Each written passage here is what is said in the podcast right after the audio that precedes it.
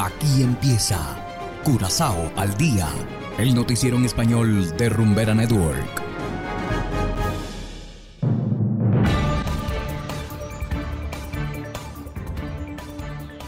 Muy buenas tardes a todos nuestros estimados oyentes de Rumbera Network 107.9 FM. Igualmente saludamos a quienes nos escuchan en formato podcast a través de noticiascurazao.com. Y luego de haber disfrutado de una pausa de cambio de año, nuevamente estamos con ustedes para seguir informando.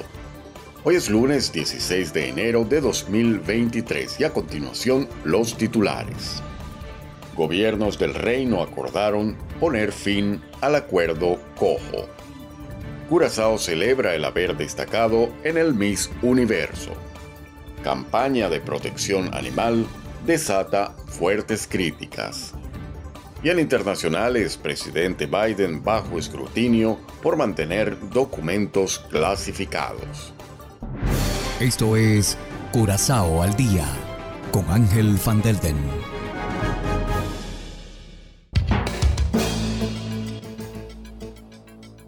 Empezamos con las noticias de interés local. El consenso denominado Cojo definitivamente ha quedado fuera de la mesa. Así lo acordaron los cuatro países que conforman el reino. Las reformas, tal como se establecen en los paquetes, permanecen intactas. Esto también aplica a los acuerdos sobre el método de trabajo, el método de presentación de informes y el apoyo de los Países Bajos. La nueva colaboración se basa en la igualdad, la propiedad y la confianza mutua, el cojo fue polémico desde un principio debido a que Aruba, Curazao y San Martín pensaron que el organismo erosionaba la autonomía de las islas.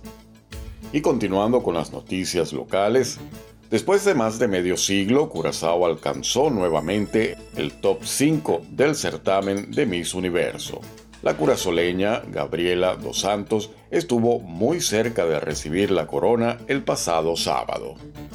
En la ronda de preguntas, el jurado quiso saber qué tema le gustaría plantear al presidente de su país, a lo que Dos Santos respondió que hablaría sobre la exclusión de grupos poblacionales, la discriminación y el bullying.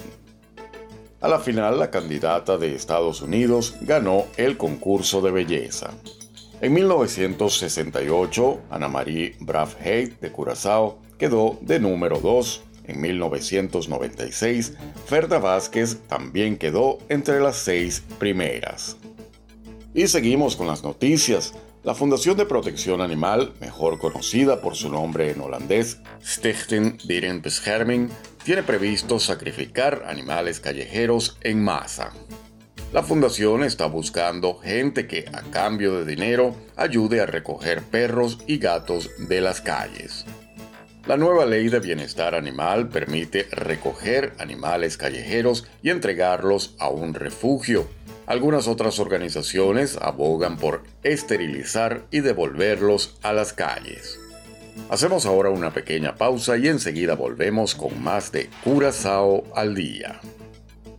Hagan lo que hagan, pongan lo que pongan. Aquí la rumba tiene nombre. Tú me saliste mala, mala, mala y cara. Rumbera Curazao no tiene rival, solo para ti. 100% Latino Mix. Si eres feliz, estás aquí. Continuamos ahora en el ámbito internacional.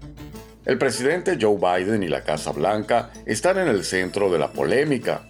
El mandatario enfrenta una investigación por mantener documentos clasificados de su época como vicepresidente.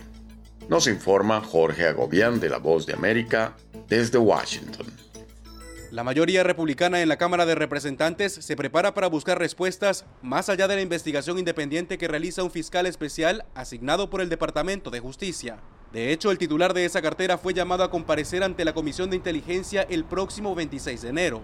Así lo justificó en una carta de citación el presidente de la Comisión del Congreso. La presencia de información clasificada en estos lugares separados podría implicar al presidente Joe Biden en el mal manejo, posible uso indebido y exposición de información clasificada. Las preguntas de la oposición al presidente Biden incluyen la expuesta por el representante Jim Jordan. ¿No es interesante que no supimos sobre el escándalo de los documentos clasificados de Joe Biden hasta después de las elecciones intermedias? Según el Departamento de Justicia y el equipo legal de Biden, el primer hallazgo de documentos clasificados ocurrió el 2 de noviembre fue reportado inmediatamente a las autoridades por parte de los abogados del mandatario, según detalló el jueves el secretario de Justicia. La Casa Blanca notificó a los archivos que se identificaron documentos marcados como clasificados. La Casa Blanca decidió no comunicarlo al público. El segundo hallazgo de documentos ocurrió el 20 de diciembre, en la residencia del mandatario, en Delaware. Nuevamente, la administración Biden se mantuvo en silencio. ¿Por qué lo hizo? Es la pregunta que este viernes siguió sin responder la portavoz del presidente. Cualquier otra cosa específica sobre cuándo supo el presidente o cualquier cosa relacionada con esto lo remitiré a la oficina del abogado de la Casa Blanca. Hasta el momento, la oficina legal no ha ofrecido esos detalles. La vocera insistió que han sido transparentes en los últimos días y han hablado cuando lo consideran apropiado. El presidente Biden dijo que se toma en serio los documentos clasificados y seguirá cooperando con la investigación. Y respetamos ese proceso y eso es lo que haremos. Jorge Agobián, Voz de América. Y de esta manera, estimados oyentes, llegamos al final de Curazao al Día. No olviden que pueden descargar la aplicación Noticias Curazao totalmente gratis desde Google Play Store. Trabajamos para ustedes Saberio Ortega en el control técnico y ante los micrófonos Ángel Van Delden. Tengan todos una feliz tarde y será hasta la próxima. Aquí termina Curazao al Día, el noticiero en español de Rumbera Network, 107.9 FM.